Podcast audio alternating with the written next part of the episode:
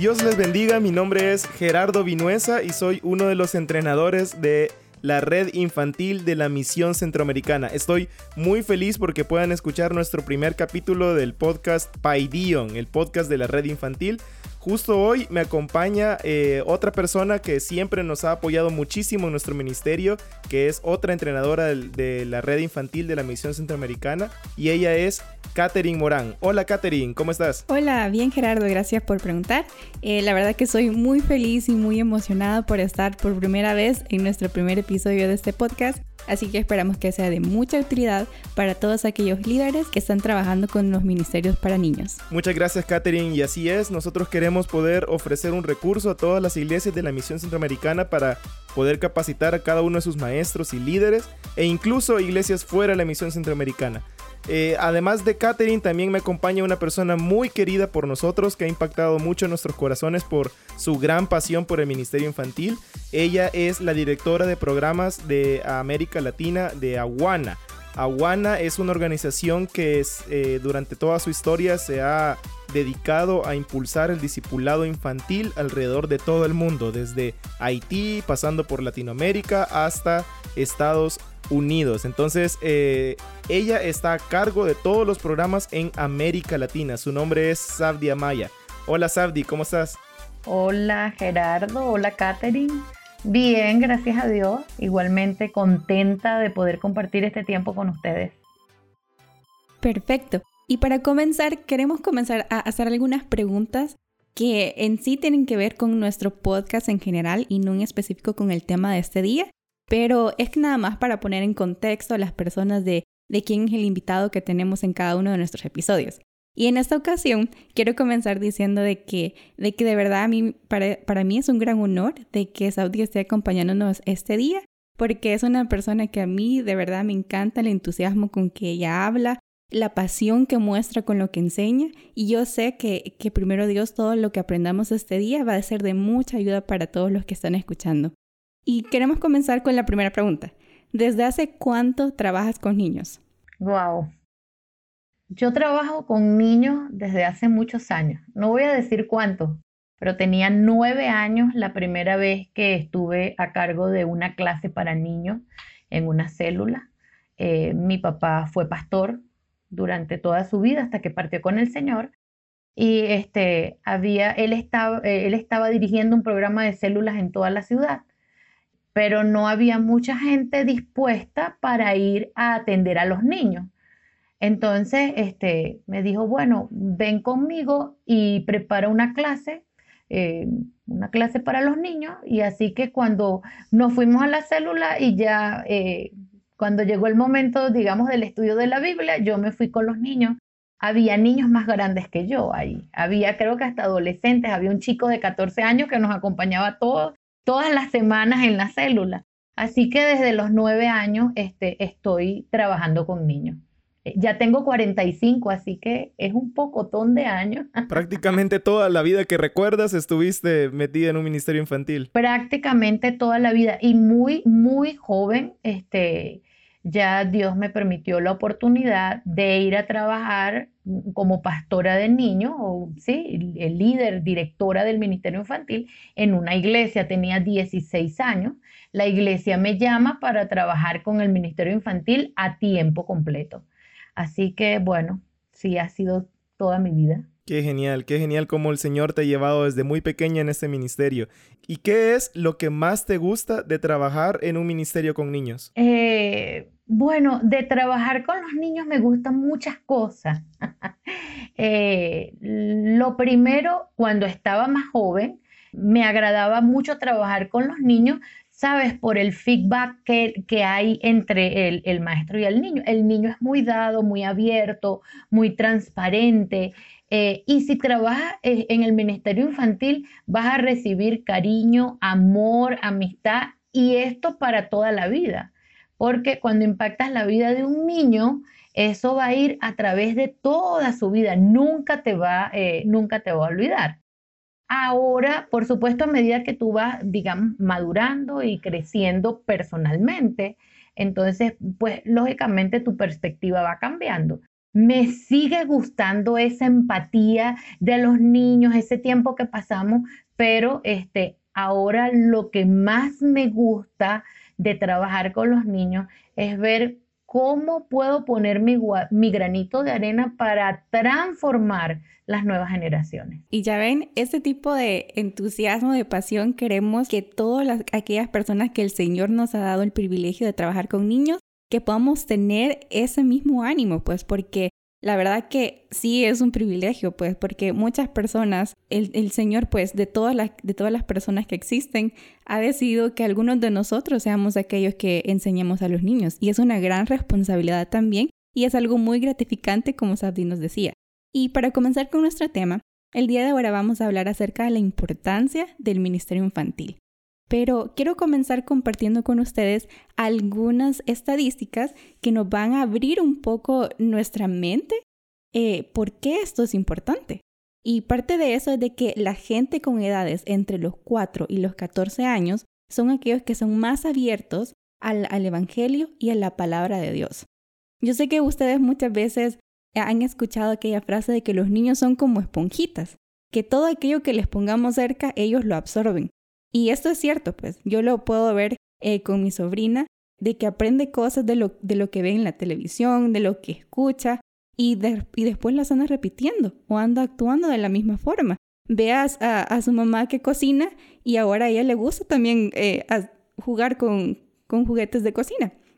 Entonces es increíble ver cómo los niños pueden aprender mucho en estas edades. Por lo tanto, podemos ver que los niños son el campo misionero más grande del mundo, así que tenemos que aprovecharlo. Eh, quizás vemos en el mundo un panorama ahorita que 2.2 billones de personas son menores de 15 años de edad. 1.5 billones de personas están entre las edades de 15 y 25 años de edad. Pero no nos vayamos al, al aspecto mundial, veamos ahora la parte del Salvador. El 35% de la población tiene menos de 18 años de edad. En otras palabras, el 35% de la población no tiene DUI. Y que son aquellas personas que están, que están en, las edades, en las mejores edades para aprender y para comenzar a, a practicar hábitos piadosos y también para aprender a actuar como Jesús. También otra de las cosas que podemos ver es de que hoy en día viven más niños y jóvenes que nunca.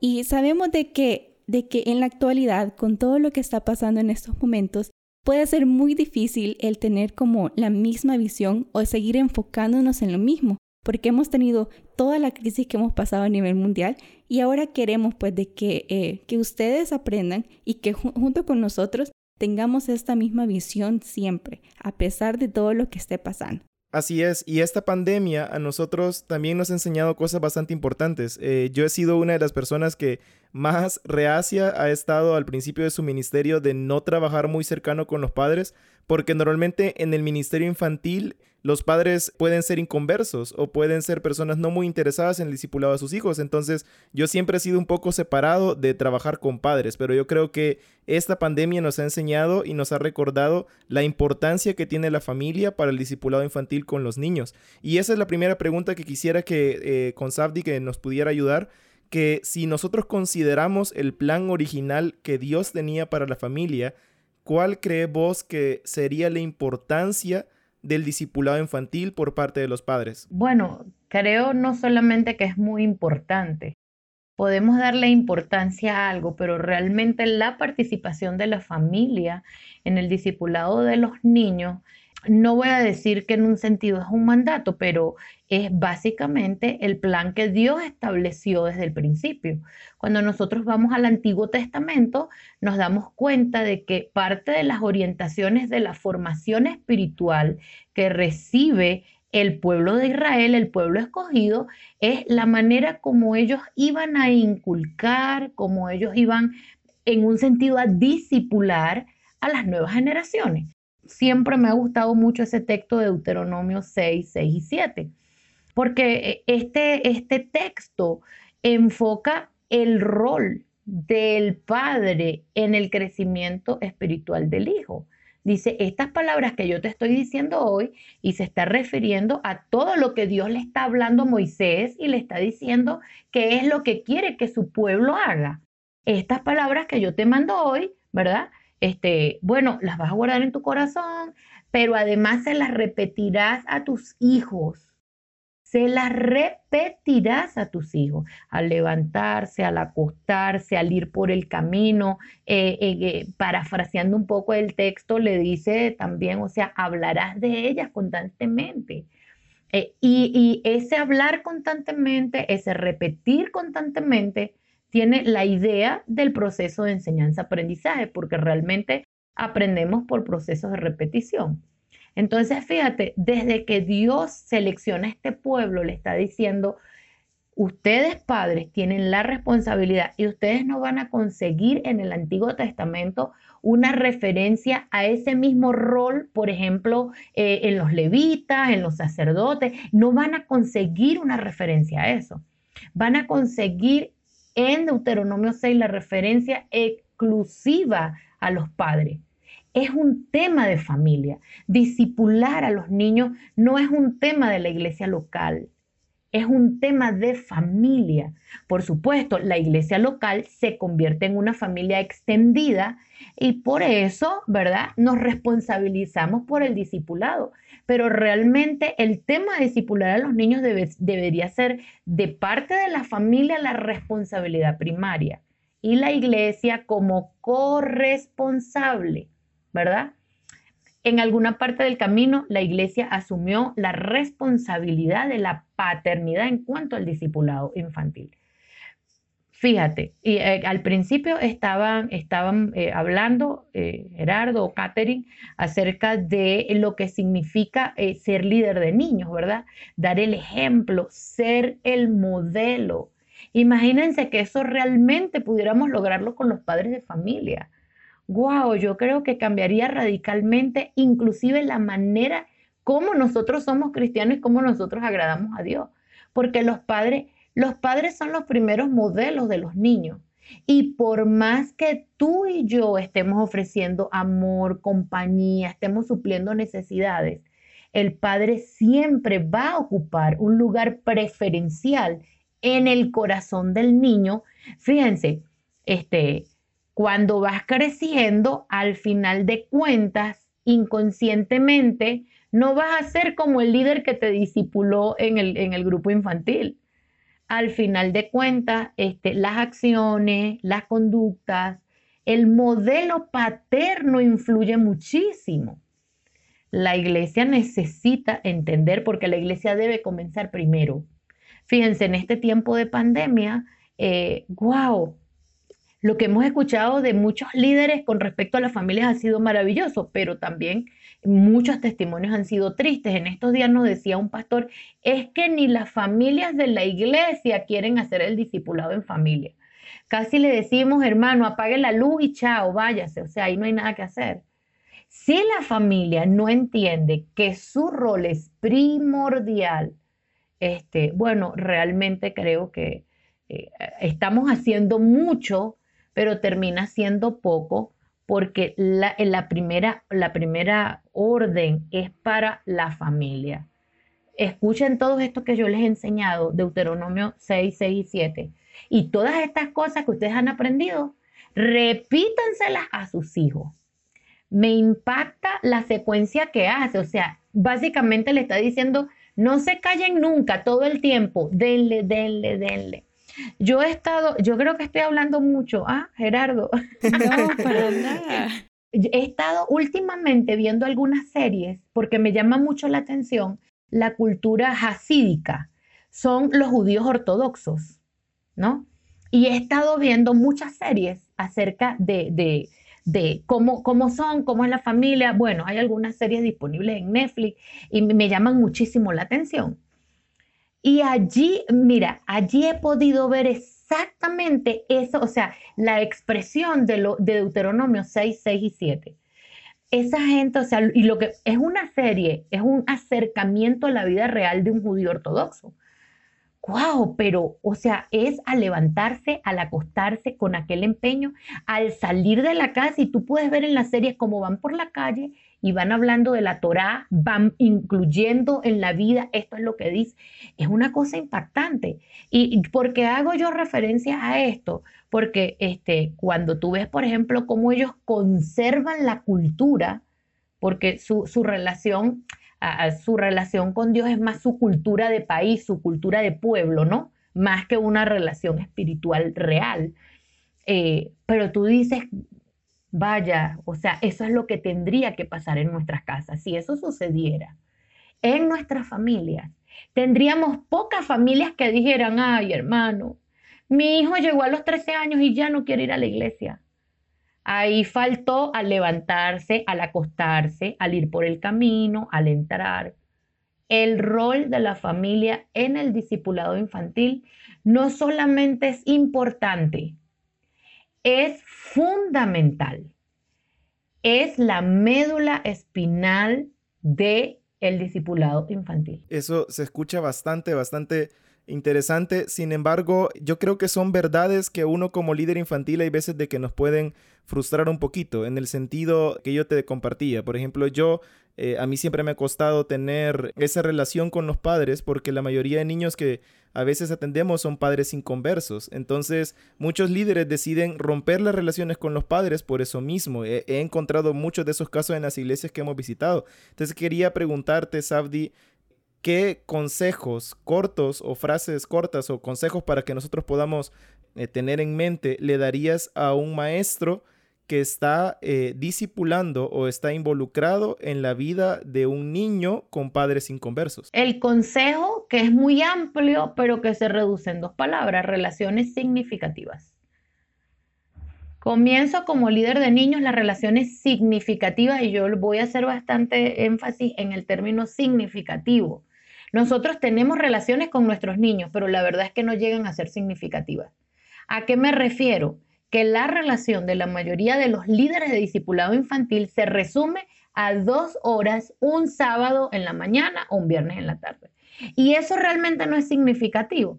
Una relación se convierte en significativa, vamos al modelo de Jesús, una relación se convierte en significativa cuando comes con ellos, caminas con ellos. Bueno, no nos vamos a mudar a su casa para dormir con ellos. Voy a referirme a esto como contexto de lo que son las relaciones significativas. Pero no es simplemente atenderlos un sábado.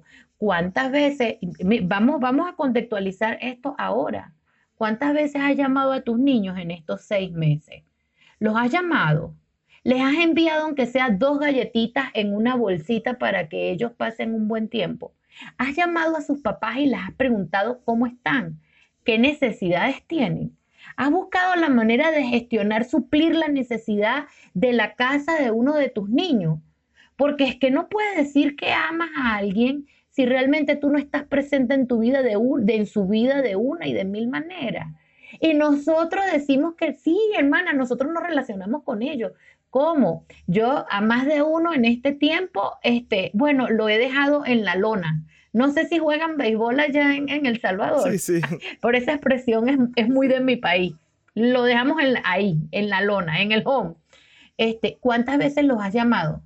Entonces viene la lista de excusas, es que yo no he podido, es que el COVID, el, mira, es que el COVID se contagia por el teléfono, es que cualquier excusa te da la, recomendación, la idea, la sugerencia de relaciones significativas. ¿Sabes por qué? Eh, bueno, ustedes no tienen niños. Yo tengo una niña de 12 años. Quien quiere a mi hija, mira, a mí no me importa. O sea, a mí no me importa quién sea, de dónde venga, a mí yo me olvido de todo. ¿Sabes por qué? Porque quiere a mi hija. Eso es algo que eso es algo a lo que tú no te puedes resistir. Eh, y yo soy capaz, mm, te digo, de hacer cualquier cosa por la gente que le ha demostrado amor a mi hija.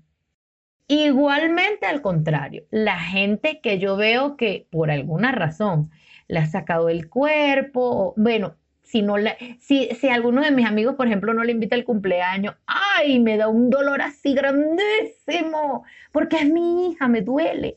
Y todo el que le haga bien a mi hija, se convierte hasta en alguien de mi familia. Mi hija tiene tíos por toda América Latina, Europa y África, o sea, todo el mundo. esta es mi sobrina, ¿me entiendes? Entonces, ¿cómo hacemos para llegar a los padres? Primero, necesita, primero, segundo, tercero, cuarto.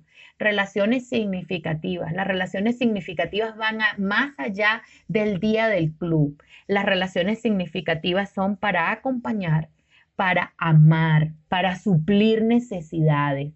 Cuando tú haces eso con un niño, ¿me entiendes? Llevas una, ¿cómo le dicen en El Salvador? Pastel. Para celebrar el cumpleaños o sí, torta. Un pastel. Un pastel. Te apareces con un pastel, mire, y a veces son tonterías, a veces son cosas que ni siquiera para uno como son relevantes. Comprar un cupcake y, llegar a la casa para cantarle el cumpleaños al niño. Enviar un detalle, no es el, no es el costo, es el detalle que hay. Los padres los padres rebosan contigo. No les importa que tú seas cristiano, aunque hayan dicho que nunca querían saber nada del Evangelio. Te abren las puertas de su casa, te dan café eh, y bueno, y te sientan ahí. Necesitamos hacer eso como líderes de niños, porque necesitamos que esos padres conozcan al Señor Jesús. No hacemos nada si evangelizamos y discipulamos niños y los papás nunca llegan a conocer a Jesús, esa familia todo el tiempo va a tener una, dos, tres, cuatro patas mochas. pata, imagínense una mesa y ya no se puede, no se puede parar adecuadamente. Relaciones significativas, vayamos más allá. Necesitamos ganarnos el corazón de esos padres. Por eso el discipulado infantil es tan importante desde la iglesia local nosotros podemos ganarnos el corazón de esos padres y luego Dios este, puede tocar esos corazones y cambiarlo y ganar familias enteras para Cristo. Cabal. Y, y, es bien interesante aprender esto y recordarlo más que todo, pues porque siento que muchas veces podemos poner como excusas, como, como decías, que el COVID nos está afectando y que eso nos ha puesto en pausa, o no pausa, sino que nos ha detenido completamente, pues. Y ahorita acabamos de ver esto desde una perspectiva en cuestión de los padres, pero yo quiero que también veamos la perspectiva en cuestión de los niños, porque muchas veces algunas iglesias deciden no trabajar con niños porque los consideran una molestia, los consideran algo que nada más preparemos algo para entretenerlos, y lo cual no es lo correcto, pues tenemos que verlo desde un aspecto bíblico. Y la siguiente pregunta que queremos hacerte es, ¿por qué los niños son importantes? Quizás puedas compartirnos un poco de eh, tu percepción sobre esta pregunta. Los niños son importantes porque siempre han estado en el corazón de Dios. Eh, y podemos ir a ese texto en la Biblia que es muy conocido y que lo enseñamos siempre así como una cosa tierna y con un dibujito tan lindo. Dejen que los niños vengan a mí. No, ese no fue el tonito o el tono, perdón, para que no suene, este, ese no fue el tono. Jesús estaba muy molesto. Fíjense que es una de las, e, e, la palabra que se utiliza, quizás no, no, no sé si este, han conversado acerca de esto, pero la palabra que se utiliza en el original es la misma palabra cuando habla acerca de que Jesús se, se molestó. Este, es la misma palabra que se usa cuando Jesús entró al templo y tumbó todas las cosas allí y estaba, estaba molestísimo. Y le dice a sus discípulos, dejen que los niños vengan a mí. Los discípulos estaban estorbando el camino para que los niños vinieran hasta, hasta donde estaba Jesús. Los niños siempre han estado en el corazón de Dios. Cuando tú ves la historia, ve la Biblia, ve Ve cada historia en la Biblia. Si tú cuentas las personas que hicieron historia y que están allí en la Biblia, la mayoría de ellos no eran adultos. La mayoría de ellos fueron niños procesados para cumplir el plan de Dios y allí está en la Biblia. Yo no lo estoy inventando. Puedes pasar por... Eh, fíjate tú, Isaac para que naciera Abraham, José José, José no comenzó su proceso a los 35 años. Creo que, bueno, algunos, algunos teólogos dicen que 12, 14, eh, pero era prácticamente entre niño y adolescente. Y así sucesivamente, Gedeón no pasaba de 20 años. ¿A, ¿A, qué edad fue Daniel llevado a Babilonia? Y comienza Dios este plan maravilloso con Daniel eran niños adolescentes. Cuando tú sacas de la Biblia los adultos llamados, wow, eh, ganan los niños. Los niños siempre han estado en el corazón de Dios. Eso en primer lugar. En segundo lugar, eh, porque los niños son parte de él a toda criatura. Saben que conseguimos en Marcos, en Mateo, en eh, siempre este último mensaje del Señor Jesús acerca de hacer discípulos, de predicar el Evangelio, y siempre los incluye cuando, cuando, creo que es el libro de Marcos que habla de a toda criatura, o vayan a todo el mundo de Mateo 28, 19, ahí no está excluyendo a los niños. Cuando habla de toda criatura, es toda persona nacida y que esté sobre la tierra. Entonces yo no puedo sacar a los niños, ¿verdad? Y decir, no, la tarea que Dios nos ha encomendado no incluye a los niños. Lamento muchísimo que muchas iglesias tomen la posición de no importar. Conocemos iglesias en toda América Latina que han cerrado el ministerio infantil no sé realmente en qué están pensando, porque el a toda criatura y el vayan y hagan discípulos le corresponde a todas las edades. Y en tercer lugar, creo que es importante este, el ministerio infantil, porque eh, los niños que tenemos hoy son la iglesia adulta del 2050. Nosotros no pensamos en eso. Eh, yo tengo 25 años ya en el ministerio a tiempo completo. Eh, aparte que nací en, ya saben, nací en una iglesia, en las bancas de la iglesia, porque mi papá era pastor. Eh, pero la iglesia nunca, la iglesia nunca pensó en la iglesia siguiente, ¿verdad? Ok, la mayoría de pastores no pensaba, ajá, y dentro de 30 años, ¿quién va a ser la iglesia? Pues la iglesia dentro de 30 años iban a ser los niños que tú tenías. Hoy los pastores se quejan. Es que no quieren salir a evangelizar. Bueno, eso eran los niños del, eso eran los niños del 2000. ¿Qué hiciste tú en el 2000 con los niños? ¿No te importaron? Bueno, ahora aguántate tu iglesia que no quiere evangelizar. Es que esos, es que esos hermanos sí son bien desmotivados. Es que eso, bueno, esa es la iglesia que se formó hace 20 años. ¿Por qué es importante el discipulado infantil? Porque esa es la iglesia que vamos a tener en el 2050. Tienes que pensar, ¿qué iglesia quieres tú en el 2050? Yo quiero una iglesia que frente a una pandemia como esta no se quede paralizada como nuestra iglesia del 2020. La iglesia en América Latina sí está haciendo grandes esfuerzos, pero la verdad es que si hacemos una evaluación general es una iglesia paralizada. La mayoría paralizó sus ministerios infantiles, sus ministerios de adolescentes, solamente un culto a la semana, viendo a ver pastores suicidándose, líderes deprimidos. No digo que la situación no afecta, pero teníamos la resiliencia para enfrentar con fortaleza y fe este tiempo. No. ¿Producto de qué? De que a la gente del, de hace 25 años no se dio cuenta de que necesitaba formar una generación para el 2020. Necesitamos hacerlo ahora. Por eso ministrar a los niños realmente es importante. Exacto. Y eso incluso si el año pasado nos hubieran preguntado, o bueno, nos hubieran dicho que a estas alturas del 2020 íbamos a estar de la forma en como estamos ahorita, teniendo nada más reuniones por Zoom, buscando otras alternativas, yo creo que no les hubiéramos creído. Y, y hubiéramos dicho, no hombre, estás loco, eso no va a pasar. Y creo que por eso muchas veces nos hemos incluso estancado y, no, pensamos en qué va a pasar en un futuro, en qué otras opciones yo tengo que tener en mi mente por si algo llegara a pasar, como ese plan B que debe de estar siempre presente. Así es. La verdad es que ahorita estamos viviendo en ese problema que tú dices, eh, una iglesia con problemas de liderazgo, una iglesia que no es resiliente y que a pesar de los esfuerzos no es como la manera que pudimos haber sido durante esta pandemia. Sin embargo, Sabdi, digamos una iglesia quiere cambiar de rumbo y una iglesia dice, hoy sí quiero una, eh, un ministerio infantil prioritario en mi iglesia. Eh, sin embargo, la mayoría de excusas que ponen algunos pastores y líderes es, pero no tenemos líderes, no tenemos personas. Entonces, por eso nosotros no tenemos un ministerio infantil porque no tenemos suficientes personas para mantener este ministerio infantil. Entonces, ¿qué consejos o cómo la iglesia puede comenzar un nuevo plan de ministerio infantil en su iglesia?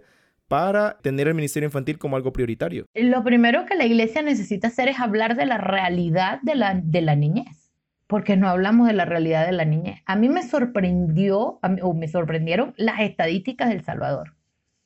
Es decir, casi la mitad de la población del Salvador es menor de 25 años.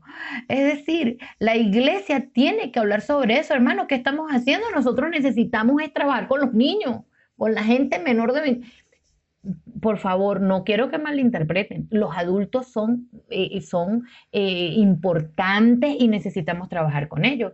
Pero que todo el esfuerzo de la iglesia esté en los adultos y no en los niños, en un país como El Salvador, donde casi la mitad de la población es menor de 25 años, es increíble. Entonces necesitamos hablar de la realidad. ¿Cuál es la realidad? La realidad es que en El Salvador hay dos millones de niños y un millón son forzados a trabajar. No quiero redundar, pero la verdad es que este, forzados a trabajar forzadamente, o, sí, con, con, trabajo forzoso, es decir, que requieren más. 10 de cada 100 niños están ingresando a las pandillas en El Salvador. O sea, ¿por qué no hablamos eso con la iglesia? No es simplemente que Dios nos mandó. Fíjense una cosa, eh, eh, cuando, bueno, he estado eh, averiguando, investigando y leyendo artículos sobre la niñez en América Latina y la niñez, la niñez normalmente es considerada vulnerable. Pero cuando se habla de la niñez, por ejemplo, en países como, ¿qué te digo? Eh, Panamá, no va a aparecer al lado en la palabra, eh, el adjetivo calificativo, vulnerable. No, entendemos que la niñez es vulnerable, pero la niñez del Salvador está catalogada como niñez con alto grado de vulnerabilidad. ¿Qué necesita hacer la iglesia? Oye, tienen que hablar de la realidad del Salvador, lo que está pasando en El Salvador. Por favor, 13 de cada 100 niños son abusados sexualmente. Eso es, eso es grave. Están dañando nuestro futuro lo que está sucediendo alrededor de estos niños. Y la iglesia, la pregunta para la iglesia sería, ¿qué estamos haciendo nosotros? En segundo lugar, el ministerio infantil tiene que comenzar a ser accesible. ¿Cuándo se hace accesible? Cuando la iglesia lo coloca en un, en un nivel de importancia. Como, los niños no han importado, nadie quiere ser líder de niños.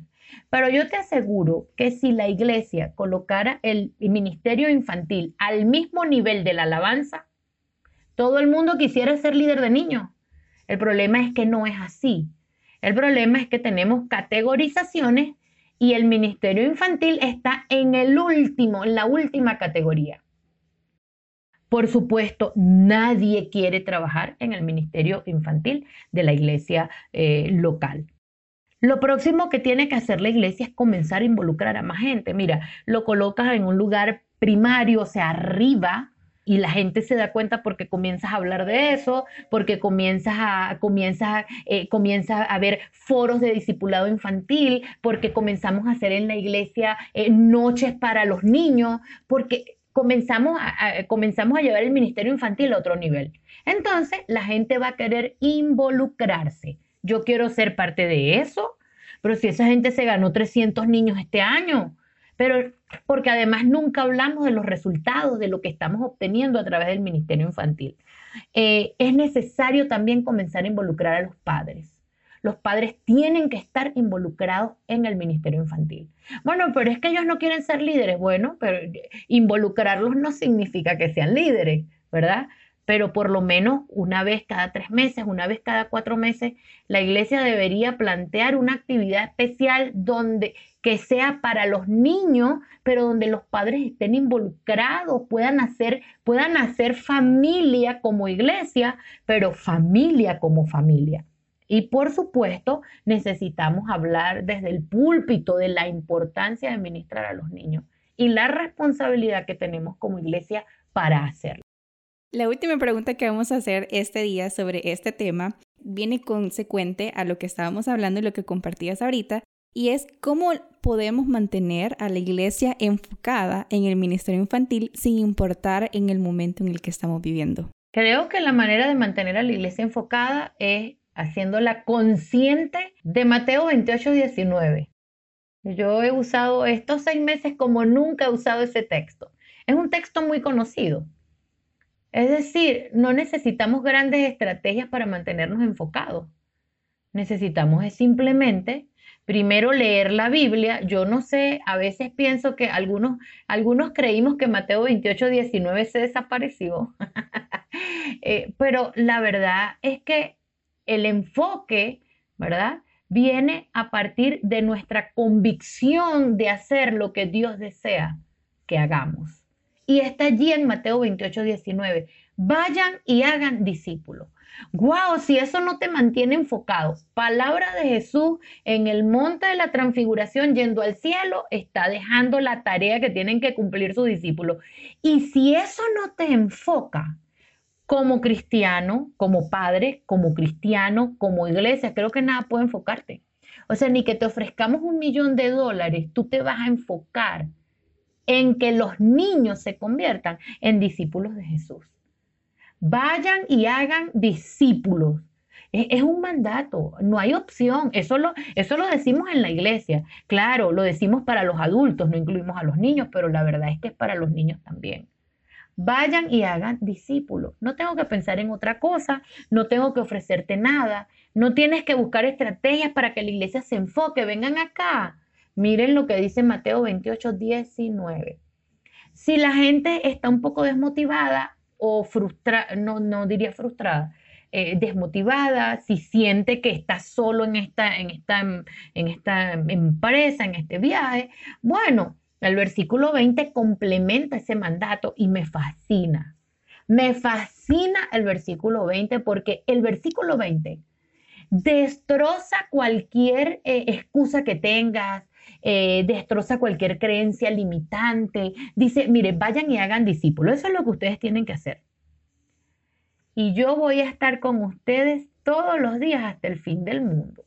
¿Y qué me puede, o sea, qué se puede interponer en que yo cumpla con la misión que es ir y hacer discípulos a los niños, vamos a ponerle este, este agregado, a los niños, si Dios está conmigo todos los días hasta el fin del mundo? wow, o sea, si eso no es suficiente para mantenernos enfocados, yo particularmente creo que nada es suficiente. Nada nunca será suficiente. Vayan y hagan discípulos y yo voy a estar con ustedes todos los días hasta el fin del mundo. Prácticamente lo que está diciendo, ustedes no se preocupen del resto. Ustedes cumplan, que yo voy con ustedes. Mira, y si Dios va con nosotros, no lo decimos, y si Dios es con nosotros, ¿quién contra nosotros? Ah, pero si se trata de discipulado infantil, no. No. Ahí no aplica. No, yo voy a estar con ustedes todos los días. Hasta, vamos a hacerlo más, más, con palabras más sentidas hasta que este mundo se acabe. Así es. Entonces nosotros podemos recordar de que no importa lo que esté pasando, no importa el entorno en que nosotros estemos viviendo, puede cambiar todos los días, pero la misión que el Señor Jesús nos dejó, esa debe seguir siendo la misma. Y todos los días debemos de tener eso en nuestra mente y aplicarlo también, ¿verdad? Muchas gracias, Abdi, por estar con nosotros. Y tenemos una preguntita más que no te dijimos, pero esto no tiene que ver con el, eh, en sí con el tema, sino que hay una de las cosas que a mí me gusta bastante, es hallar lo bueno dentro de las cosas malas que pasan. Y yo sé que el tema del momento es, es el COVID y que y, todo, y todos hemos estado en cuarentena. Pero a mí me gusta preguntar que si has aprendido algo nuevo durante esta cuarentena. A lo mejor quizás antes decías, no, pero yo no tengo tiempo para estar experimentando en la cocina y ahora sí, aprendí a hacer tal cosa. Al menos aquí en mi casa con mi hermana aprendimos a hacer diferentes recetas de comidas típicas y también aprendimos a hacer pay de manzana y otra, ¿verdad? Pero quisiéramos saber si has aprendido algo durante estos días. Puede ser quizás alguna lección o puede ser algún pasatiempo que comenzaste a hacer más etcétera. He comenzado a hacer más mm, cosas que antes hacía, decirte que, que aprendí algo que no, porque yo he sido muy inquieta, ese es mi temperamento, ¿verdad? Así que este, en, mi vida he aprendido a hacer muchísimas cosas porque, porque a veces la otra me aburre o porque como buena hija de pastor es necesario, por ejemplo, que sepas tocar un instrumento, que sepas en mis tiempos de hija de pastor no habían computadoras, muchachos. Los boletines se hacían pintados a mano, las carteleras. Entonces, este, pues uno desarrolla mucha habilidad con las manos. La cocina me encanta, pero por lo general no tengo tiempo para esto. Me gusta mucho el foami, el fieltro. Entonces, últimamente he estado haciendo muchas cositas en, fieltro, eh, eh, por ejemplo, marca libros en fieltro, cositas para la cabeza, que por lo general no me da tiempo, ¿no? No es que la cuarentena me ha dado tiempo porque estamos más ocupados, pero como, como vía de escape, sí, porque triplicamos, triplicamos las horas de trabajo, ¿ves? Eh, por muchísimas razones, acompañar a las iglesias, producir materiales que, que no se estaban produciendo en este tiempo, pero entonces así como vía de escape para refrescarme y ya no podía ir a los centros comerciales que me fascina. Entonces, bueno, haciendo mis cositas de fieltro, eh, haciendo lettering, también hago un poquito de, lettering, entonces eh, dibujando bolsas de regalo, bueno. qué bien, Saudi, qué bien, qué bien escuchar todo lo que has hecho en esta cuarentena. Es súper divertido que te gusten las manualidades. Nos gustaría ver un trabajo tuyo de lettering porque a mí también me ha encantado esos trabajos que veo de vez en cuando ahí en Facebook.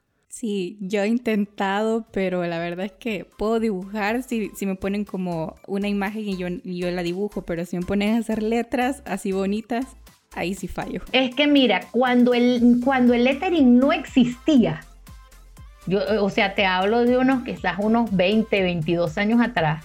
Yo me conseguí un librito norteamericano que tenía muchos tipos de letras. Es decir, yo hacía lettering hace 23 años.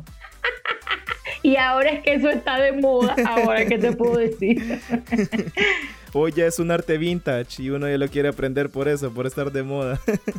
Bueno, Sabdi, te agradecemos muchísimo por el tiempo que has tenido con nosotros.